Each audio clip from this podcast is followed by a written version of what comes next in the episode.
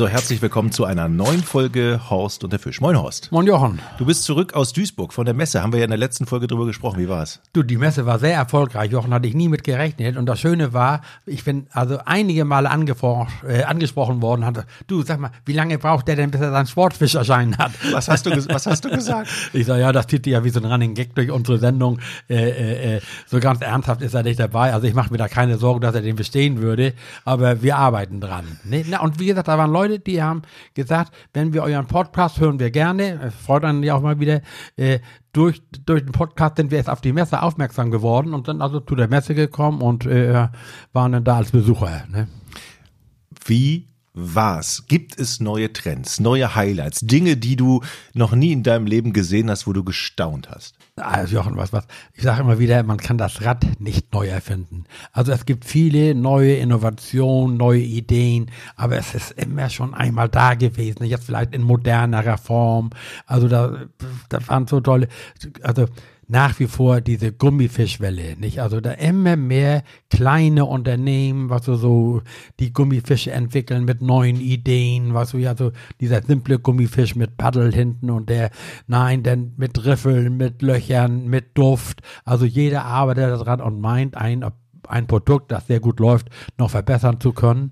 Ne? Also aber vor allen Dingen kann ich mir vorstellen, dass so, dass sowas ja auch nie aufhören wird beim Angeln. Es wird ja immer wieder neu rumgetüftelt und als Sensation verkauft oder damit gelingt's wirklich. Ja, wie gesagt, was so der, äh, ich war so, was das ist vielleicht banal jetzt, aber ich sage immer wieder, was so, diese ganze Vielfalt von Gummifischen, von Kunstködern, von Wobblern und so, die man im Angelladen sieht, die haben ja in der Regel noch keinen Fisch gefangen, nicht? Also die fangen erstmal den Angler und das ist natürlich das Wichtigste. Der Angler muss kaufen, ne? Und ich sehe immer wieder, was so die Leute, was so heute durch YouTube und diese ganzen Geschichten sehen, die natürlich Köder sehen, einen erfolgreichen Angler, der wäre vielleicht mit einem Affen einem anderen Köder hätte der auch gebessen. Aber das ist natürlich Marketing. Die Jugend verlangt das, sie wollen das haben und jeder diffelt darum und jeder behauptet natürlich, seine Gummifische, seine Kunstköder seien die besten, die erfolgreichsten. Also wenn das alles nicht hilft im Augenblick, was man so als absolut neu bezeichnen kann, ist vielleicht, das gibt mittlerweile haben immer mehr Anbieter eine Paste, musst du dir vorstellen, ich sag mal jetzt wie Creme oder wie Schuhcreme, die du auf deinen Köder mit boostern kannst. Also heißt, was du dahin machen mit dem Duftstoff. Die Gummifische gibt's ja schon geflavored mit dem Geruch und weiß nicht was alles zu kaufen. Und jetzt gibt's eben welche, die du nochmal zusätzlich was raufschmieren kannst, weißt du, um dann noch einen optischen Reiz oder einen Geruchsreiz auszulösen. Letztendlich muss jeder Angler mal für sich selbst entscheiden, ob er es braucht oder nicht braucht. Aber die Menschen lassen sich sehr leicht verführen selbst ich als alter gestandener Angler, du weißt, was ich am Angelgerät bei mir im Keller habe. Ich ja. konnte jedem Händler konnte ich da neidisch machen oder so wenigstens kleineren Händler. Äh, äh, äh, lass sich mich oft noch beeinflussen, was wenn einer geschickt dir irgendwie einen neuen Köder vorführt und erklärt oder sowas alles. Also da hatte einer was ist so ein Kescher. Ich sage, Mensch, der Kescher, der macht ja wirklich einen guten Eindruck. Im Grunde sind alle Kescher gleich, weißt du, sie sind dazu da mit dem Netz und so geruchsneutral, stinkt nicht, Gummihaken bleibt nicht hängen oder so. Lassen sich die Leute was einfallen und finden ihre Kunden. Was so. Da war zum Beispiel einer, der äh, hatte diese Chatterbaits. Also diese Chatterbaits ist eine für mich, was so der letzten Innovation, die es hat vorher in der Form noch nicht gegeben. Die bauen jetzt alle Hersteller, ne? obwohl ich muss immer wieder betonen, dieser Name Shatterbait ist äh, geschützt. Die Firma, die den erstes Mal die Idee hatte, hat sich das schützen lassen. Wenigstens den Namen. Alle anderen bauen die nach. Da war zum Beispiel einer, hatte großes Plakat Shatterbaits. Ich sag, du, ich will dich jetzt nicht verunsichern, aber wenn du da eine Anzeige kriegst, wenn so pfiffiger Anwalt kommt, was du mit Markenschutz, was es heute alles gibt, da kenne ich mich nicht mehr aus. Aber ich sage, ich würde das Ding ein bisschen anders nennen. Ich weiß so zum Beispiel, die Firma, die mich, die, diese Firma Diver, die mich so ein bisschen unterstützt, die nennt ihn Bledechik, nicht? Und so, was du, das ein Blatt vorne dran und so, muss man heute ja unheimlich vorsichtig sein, dass man nicht irgendwas verwendet, was andere haben. Und das gab es auf der Messe nicht. Jeder, mittlerweile hat fast jeder ein Aquarium, äh, auch etwas das größeres Aquarium, in dem er dann, wo du die Köder testen kannst, auswerfen. Das Laufverhalten der Köder kannst du natürlich beeinflussen als Angler, ob du Twist, Jigs oder weiß ich was alles machst. Ne? Aber das sind dann so immer so Eyecatcher, also wo die Leute dann aufmerksam werden und wo sie dann eben die Köder auch testen können und sagen, Mensch, das wäre was für mich oder wäre es nicht für mich. Also das war, also diese Köderschwemme ist ungebrochen. Und was einer der Hauptumsatzträger wäre bei dieser Messe, ist das Angeln in diesen sogenannten Put-and-Take-Seen. Ne? Mhm. Da ist das Repertoire auch unerschöpflich, nicht? Also äh, von Knoblauchwürmer äh, bis weiß ich was, Pasten, Kunstködern, äh, äh, Gummischwänzchen und, und, und. Also gerade da in Nordrhein-Westfalen ist das sehr weit verbreitet. Weißt du, da Routen dafür, Spunrouten, Spuns, allein Spuns, das sind ja diese kleinen Metallblättchen, die kleinen Köder, die es ja von 0,6 bis 1, 2, 3, 4 Gramm gibt, weißt du, in allen Farben, in allen Größen, kleine Wobbler, Twitch-Wobbler. Also es war schon hochinteressant. Also die, die Messe war sehr gut besucht. Das war äh, neben mir stand einer, der verkaufte angeblich die weltbeste Angelschnur und äh, links von uns, rechts von uns stand einer verkaufte Fischgewürze. Also es war an alles gedacht. Also du kannst jetzt heute deine Matjes selber herstellen, Rollmops herstellen, also Fische veredeln. Ich habe selbst von ihm ein Gewürz mitgekriegt, das meine Frau jetzt hier auch in der Küche einsetzt. Also ich sage immer, die verkaufen das teuerste Salz der Welt, was weil der Hauptbestandteil aller Gewürze ist natürlich Salz. Aber da gibt's schon wirklich tolle Sachen, was du zum Beispiel so ein Seelachsreifer, guck mal zum Beispiel, wenn du dieses Seelachszeug äh, kaufst ähm, beim Kaufmann, das immer so rot glänzend oder sowas alles, das kannst du dann selber sehr herstellen. Also von Natur aus ist ja kein Seelachs, das ist ja Köhler in der Regel, was ist grau, das Fleisch. Ne? Und wenn du das mit diesen E605 5 oder wie das Zeug alles heißt, weißt du, verfeinerst, dann hast du nachher auf einmal äh, äh, äh Seelachsschnitzel und die schmecken wunderbar. Ne? Matthias Reife, also guck mal gerade, der Hering lässt sich ja wunderbar äh, äh, in allen Variationen herstellen und dafür kriegst du alles auf der Messe. Ne? Das ist unromantisch. das ist aber jetzt wirklich gerade echt unromantisch.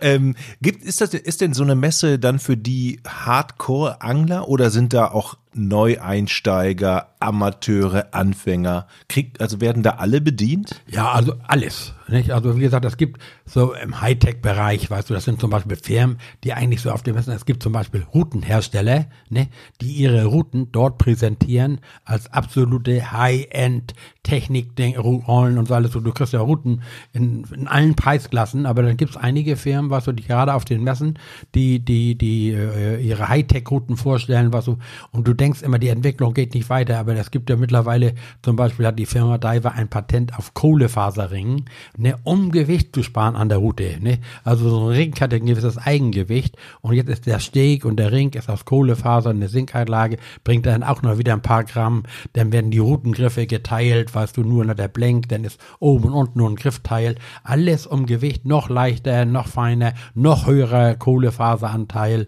nicht? Und das, die, diese Routen kannst du da auf der Messe in der Hand nehmen, kannst sie testen, guck mal, und die kann sich ja natürlich nicht jeder Angelladen hinstellen. Also die Händler haben natürlich schon immer vieles und die gehen auch den, machen die Trends mit, aber man sagt, es gibt zum Beispiel Routenbauer, die nur individuell Routen bauen, auch nach deinen Wünschen, die dann praktisch deinen Body-Index nehmen oder was weiß ich und danach das Handteil formen, ne, die Routenlänge, die Ringe ansetzen, dann kannst du auch bestimmen, welche Bindung du haben möchtest, welche Farbe.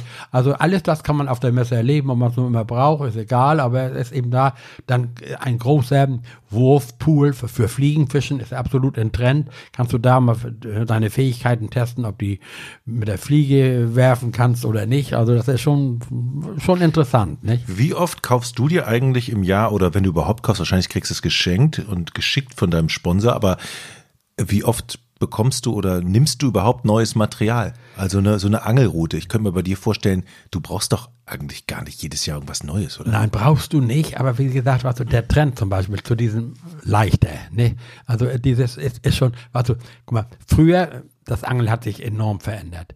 Jochen, ich bin früher zum Angeln gefahren, habe meine vier Routen mitgenommen, die hier bei uns erlaubt sind, hatte auch manchmal noch ein paar Ersatzrouten, die nachts dann auch noch, bin ich immer ehrlich, immer zum Einsatz kamen bei der Aalangelei. Ich sage ja immer, scherzhaft, was ich angele für einen Kollegen, dann mit nachts, was er früh verstorben ist, also, also vier Routen sind bei uns erlaubt. Mhm. Die hast du deine Routenhalter gehabt, deine Routen ausgeworfen, deine Bissanzeige reingehängt, in der Regel was du ein Gummiband oder Silberplättchen, so von der Zigaretten, wir haben ja früher alle noch geraucht, hast du dieses Silberpapier aus der Zigarettenschachtel in die Schnur gehängt und dann hast du immer einen Blickfunk gehabt, ob da was an, da gab es ja keine Elektronik und nix, was du, das genügt natürlich auch heute noch, fängst du deine Fische, nicht?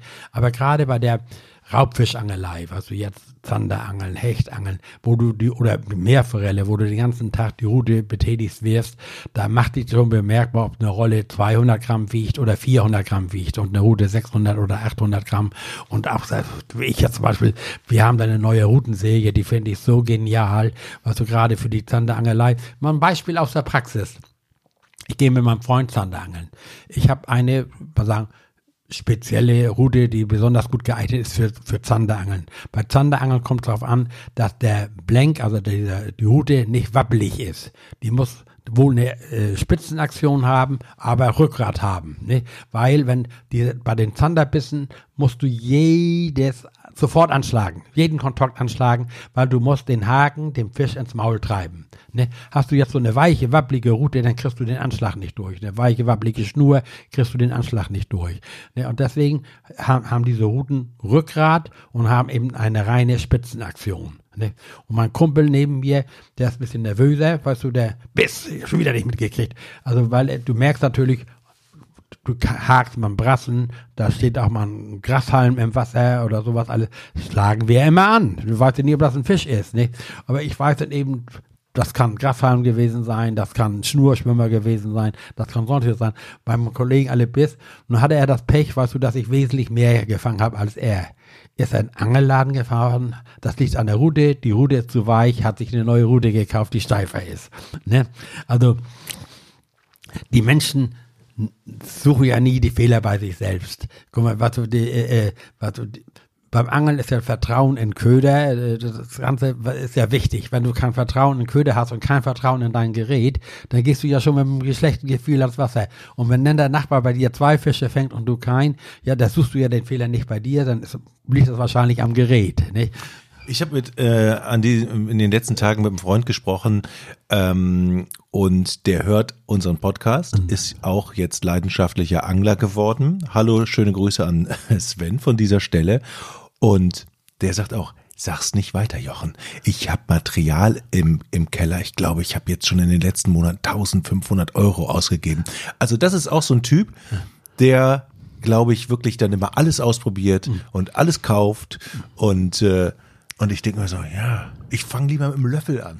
ja, nein, ist ja auch sehr unterschiedlich. Guck mal, du siehst ja welche, du, da muss ich ja sagen, da ist ein Angler, der genauso angelverrückt ist wie ich. Also weißt du, ich bin ja jeden Tag da bei uns am Botschloss, der war an einem Gewässer gewesen, solange ich noch durfte vor der stand. Und den habe ich immer getroffen. Und ich muss da ja mal meine Hochachtung aussprechen. Der kommt mit dem Fahrrad zum, zum Angeln. Ne? Steht neben mir mit der Warthose den ganzen Tag in dem See und peitscht die Ruten raus.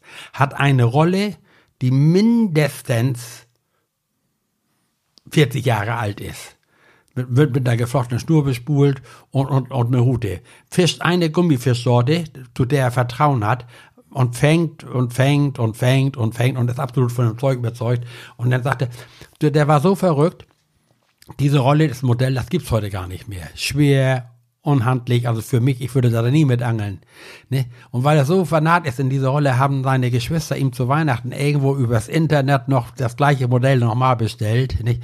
Also das ist, hat wenig, hat keine vernünftige Schnurführung, hat weiß ich was alles. Da ist er von überzeugt, da angelt er, ne? kommt mit seinem Fahrrad dahin, fängt seine Fische und ist glücklich und zufrieden. Und dann das andere Extrem daneben ist einer absoluter Hightech-Fan, nur, also oberstes Regal, also das gibt äh, ja zwei namhafte Firmen, also die so die Angelszene dominieren. Also Was anderes käme denen gar nicht ins Auto. Also, das ist unvorstellbar, weißt du. Und guck mal, mein Freund Hubert, mit dem ich ja nun schon jahrelang angel oder sowas alles, der, wieder, weißt du, dann haben ja manchmal diese Kaufhäuser, haben ja meistens im Frühjahr und im Herbst mal so eine Angelaktion. Äh, äh, dann kriegst du Rollen und Routen und so komplettes Set für schmales Geld, ne? Und der, die Rollen sind so super und alles.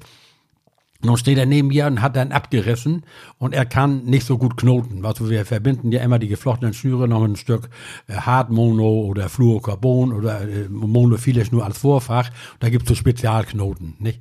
Und er kann dann auch nicht mehr ganz so gut gucken. Ich übrigens auch nicht, aber ich habe ja eine Brille und äh, äh, binde ihn das dann an. Ich sag und weißt du, er hat einen anderen Wurfstil. Ne? Es kommt an unserem Gewässer darauf an, möglichst weit werfen zu können. Ne? Und nun gibt es ja welche, die werfen immer, ich sag, also, ich will das jetzt hier nicht so aussagen, aber na, so ein Hausfrauenwurf oder was. Da zielst du so, so schräg von der Seite oder sowas alles. Und ich erkläre ja immer wieder, wenn du weit werfen willst, musst du mit gestreckten Armen über Kopf, über die rechte Schulter, ne, gerade durchziehen. Und Hubert, das kriegt er nicht hin. Ich habe ihm das schon ein paar Mal gezeigt. Er meint ja, er wirft weit, aber er wirft eben oft nicht weit genug, weißt du, ne?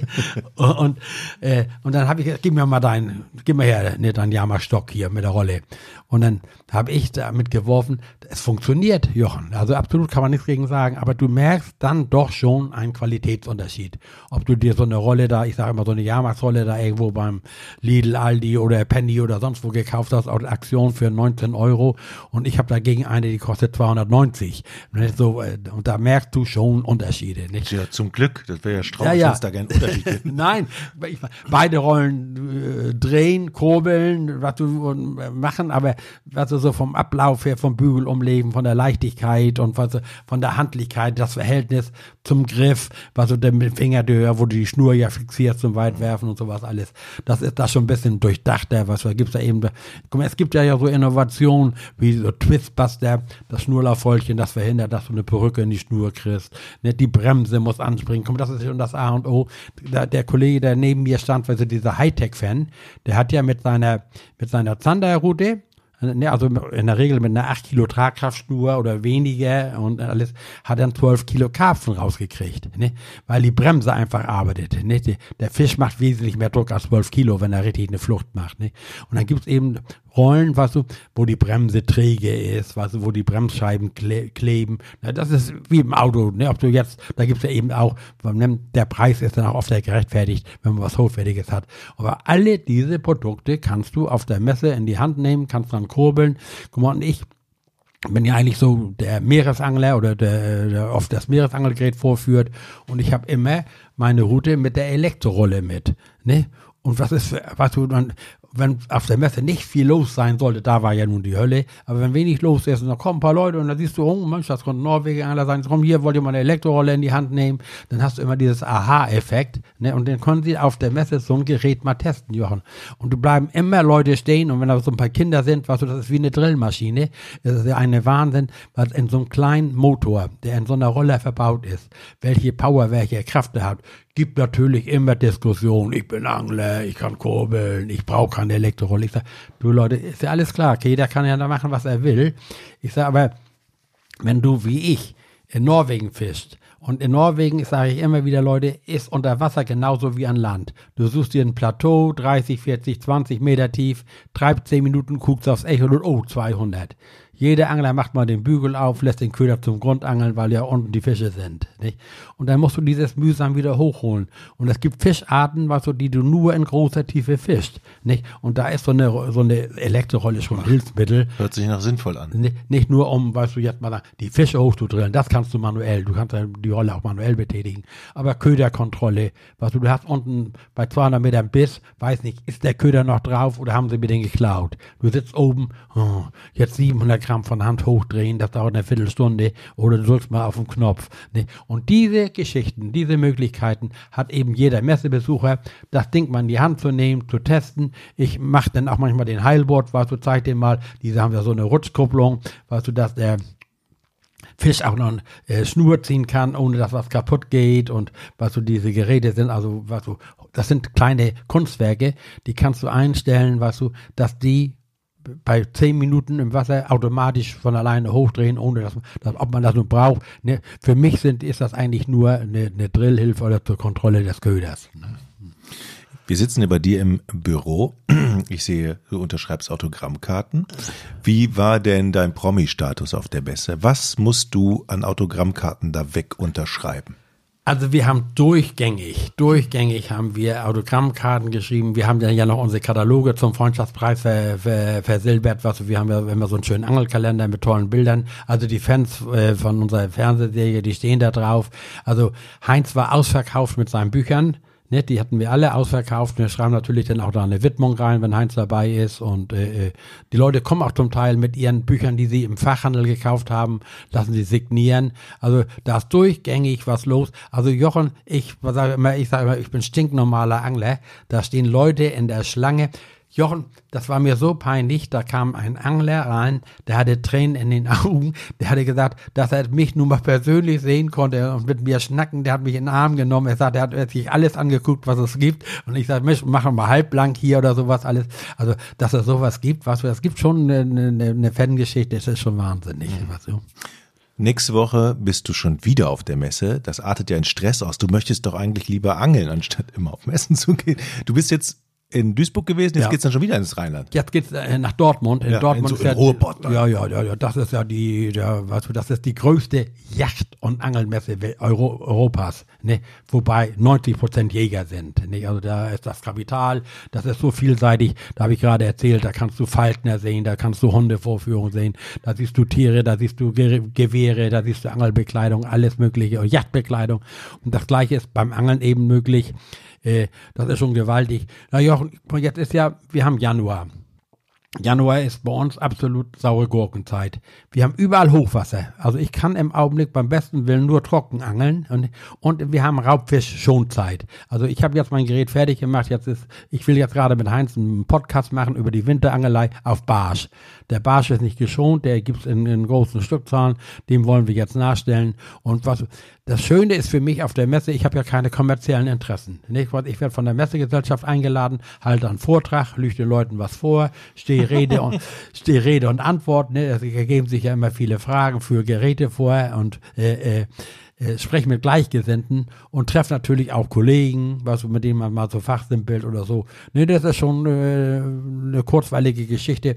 Und dieses Messevolk, die davon leben, das ist ja ein spezielles Volk. Weißt du, die sind ja untereinander alles Freunde, aber in Wirklichkeit kann keiner dem anderen das Geschäft. Ne? Also jeder ist also versucht, die Kunden, aber sie leben davon, ist ja legitim, ne? sollen verkaufen und äh, äh, äh, ist für die eben sehr wichtig. Ne?